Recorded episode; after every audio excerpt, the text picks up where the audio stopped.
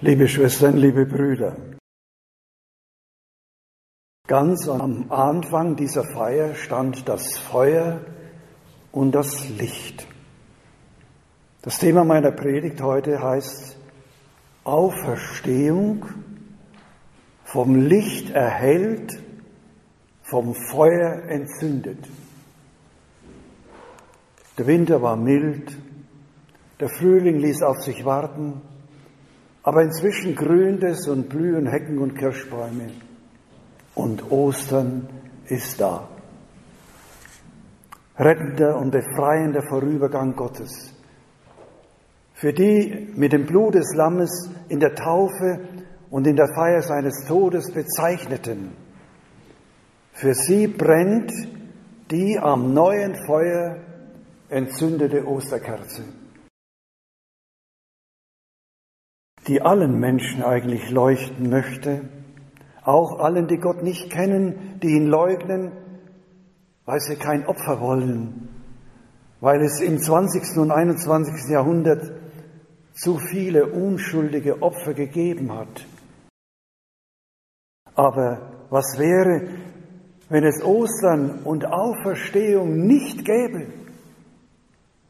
Der Wahnsinn wäre wahnsinniger das Leid auswegloser, die Verzweiflung unheilbar, die Hölle auf Erden. Schauen wir mit Benedikt XVI., dem klugen und demütigen Papst Emeritus, auf die Osterkerze. Das Licht, so haben wir es erlebt am Anfang, erhält die Finsternis.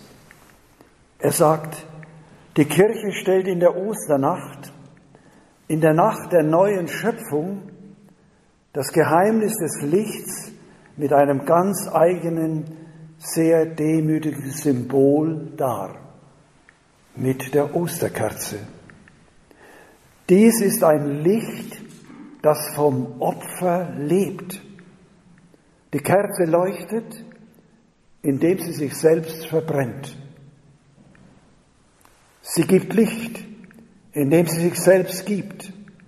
So stellt sie auf wunderbare Weise das österliche Geheimnis Christi dar, der sich gibt und so das große Licht schenkt.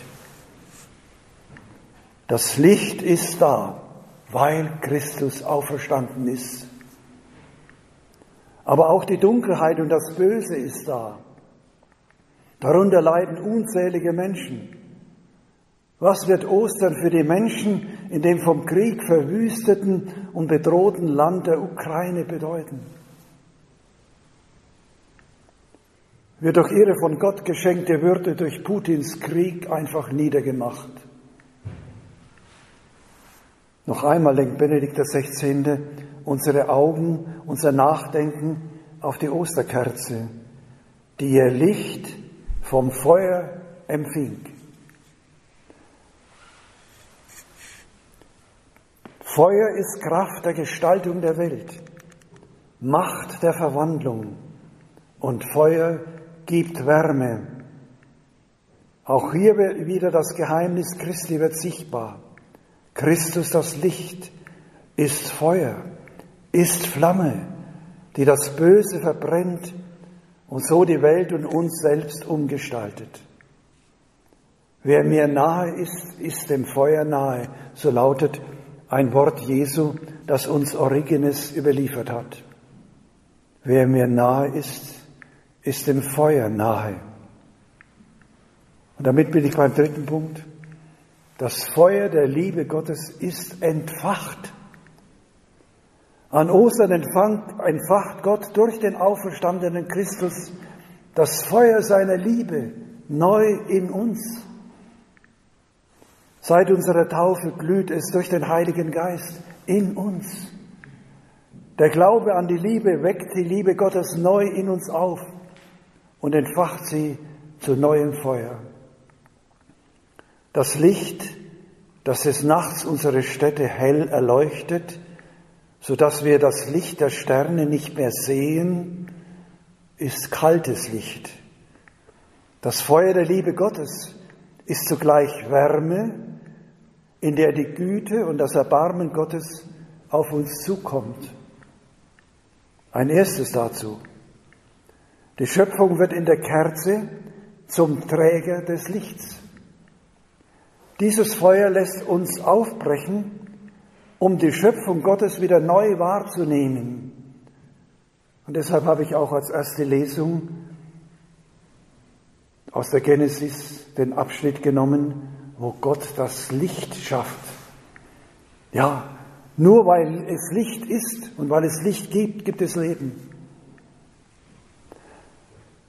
Das Erste, was Gott also erschafft, ist das Licht, das die Finsternis vertreibt. Er hat allem Geschaffenen eine Ordnung eingestiftet. Und der österliche Preisgesang des Exultet hat uns darauf hingewiesen, dass diese Kerze zuallererst der Arbeit der Bienen zu verdanken ist. Der Mensch fügt das Wachs der Bienen zur Osterkerze zusammen und so ist die ganze Schöpfung in dieser Kerze versammelt. Die Schöpfung wird in der Kerze zum Träger des Lichts. Wir dürfen darin auch einen Hinweis auf die Kirche sehen. Das Zusammenwirken der lebendigen Gemeinschaft der Gläubigen in der Kirche ist gleichsam wie das Wirken der Bienen. Es baut die Gemeinschaft des Lichtes auf. So dürfen wir in der Kerze auch einen Anruf an uns selbst und an unser Miteinander in der Gemeinschaft der Kirche sehen, die da ist, damit das Licht Christi in die Welt hineinleuchten kann.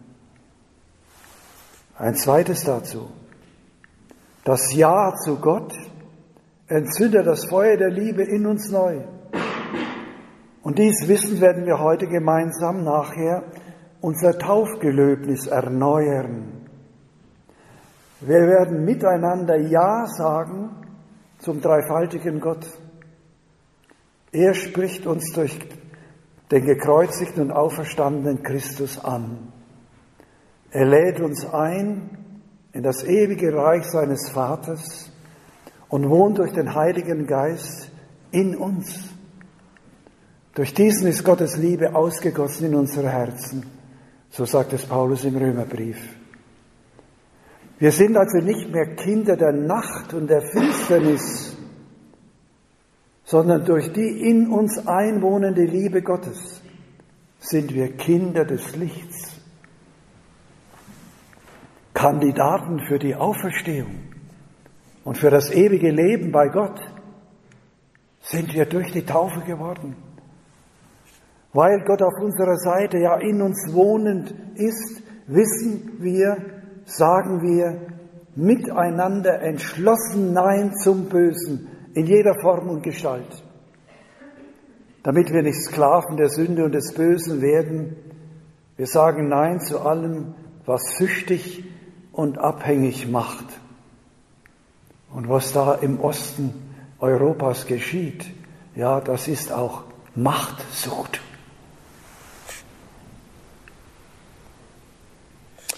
Denn wir sind Träger und Verkünder der, der Zukunft, die Auferstehung und Fülle des Lebens bei Gott ist. Und ein drittes, wir werden jetzt Eucharistie feiern. Wir werden hören, wie es heißt, empor die Herzen, erhebet euer Herzen. Vom Licht und Feuer Gottes erleuchtet und angetrieben werden wir heute in die Eucharistie, die große Dar Dankdarbringung der Kirche Jesu eintreten. Wir werden, wie Augustinus sagt, als erstes das Herz in die Höhe richten. Das ziemt sich für die Glieder Christi. Weil Christus durch Tod und Auferstehung zum Vater vorangegangen ist, werden wir im Kern unserer Person, im Herzen, auf Gott ausgerichtet, ihm danken. Augustinus fragt seine Gemeinde und uns, welche Antwort habt ihr beim Aufsagen des Credo gegeben? Am dritten Tag erstand er von den Toten. Er fuhr auf in den Himmel Er sitzt zur Rechten des Vaters. Also, liebe Brüder und Schwestern, befindet sich unser Haupt im Himmel. Und deshalb antwortet ihr auf das Empor die Herzen, wir haben sie beim Herrn. Das ist nicht unser Verdienst, sondern Geschenk des liebenden Gottes, der Jesus aus dem Tod zur Auferstehung befreit hat. Und darum sagt Augustinus, lasst uns Gott danken, dem Herrn, unserem Gott, weil wir das Herz oben haben. Wenn er uns dies nicht gewährte, hätten wir das Herz auf der Erde. Und ein viertes, Kommunion, Einverleibung der Auferstehung. Auferstehung geschieht jetzt schon, wenn wir uns den Herrn im verwandelnden Brot einverleiben. Augustinus sagt, groß sind also diese Sakramente, sehr groß. Wollt ihr wissen, was sie uns zum Empfang empfohlen, wie sie uns zum Empfang empfohlen werden? Der Apostel sagt, wer unwürdig den Leib Christi isst oder den Kelch des Herrn trinkt, vergeht sich am Leib und Blut des Herrn. Der Leib des Herrn, der uns in der Messe gereicht wird, ist der Leib des gekreuzigten und auferstandenen, beim Vater erhöhten Christus. Nicht nur eine Oblate, er in Person. Wir begegnen darin dem Richter der Lebenden und der Toten. Denn wer davon isst und trinkt, ohne zu bedenken, dass es der Leib des Herrn ist, der zieht sich das Gericht zu, indem er isst und trinkt. So steht es im ersten Korintherbrief. Und ein fünftes, es kommt auf den würdigen Empfang an. Johannes von Damaskus mahnt uns, er lebte, als gerade der Islam über den Orient hinwegrollte mit Macht und Krieg. Er mahnt uns mit aller Ehrfurcht, reinem Gewissen und zuversichtlichem Glauben hinzuzutreten. Wir sollen den Leib und das Blut Christi ehren durch jegliche Reinheit, seelische wie leibliche. Zusammen mit der Bischofssynode macht uns Benedikt 2007 in seiner Enzyklika Sakrament der Liebe darauf aufmerksam, dass die Liebe zur Eucharistie dazu führt, auch das Sakrament der Versöhnung immer mehr zu schätzen. Die Einladung zur vollen Teilnahme an der Eucharistie sei zu verbinden mit der Ermunterung zu einem Weg der Buße. Ich habe in der letzten Woche viele Beichten gehört und ich selber habe auch gebeichtet. Freilich muss Benedikt auch feststellen, dass die Gläubigen in unserer Zeit in eine Kultur eingetaucht sind, die dazu neigt, das Empfinden für die Sünde auszulöschen.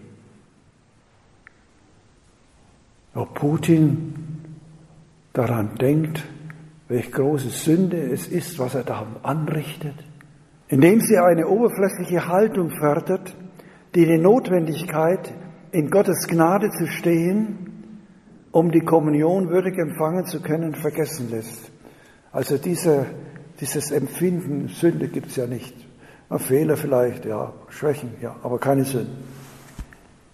Das Sakrament der Taufe, der Sündenvergebung und der Eucharistie sind die drei österlichen Sakramente, die uns zu einer neuen Schöpfung machen. Sie schenken uns das Licht des Auferstandenen und entfachen das Feuer der Liebe neu in uns. Zum Schluss eine Bitte des Auferstandenen. Bitten wir den Herrn, dass er in seiner Auferstehung uns, die unser Leben und Sterben erhellende Freude erfahren lässt. Die Auferstehung des Herrn ist das Licht, das ewig leuchtet, das Feuer der Liebe Gottes. liebe Freunde, die ewig bleibt. Alles vergeht, sagt Paulus im ersten Korintherbrief. Die Liebe aber hört niemals auf. Die Liebe Gottes auf jeden Fall. Und Benedikt XVI. wünscht sich und uns, dass wir selbst Träger des Lichts werden und das Leuchten von Christi Antlitz durch die Kirche, durch uns, durch jeden von uns in die Welt, in unsere Umgebung hineinleuchtet. Das ist unser österlicher Auftrag und das ist unsere Würde. Und darauf ruht Segen, darauf ruht Zukunft, Auferstehung. Ja, Amen.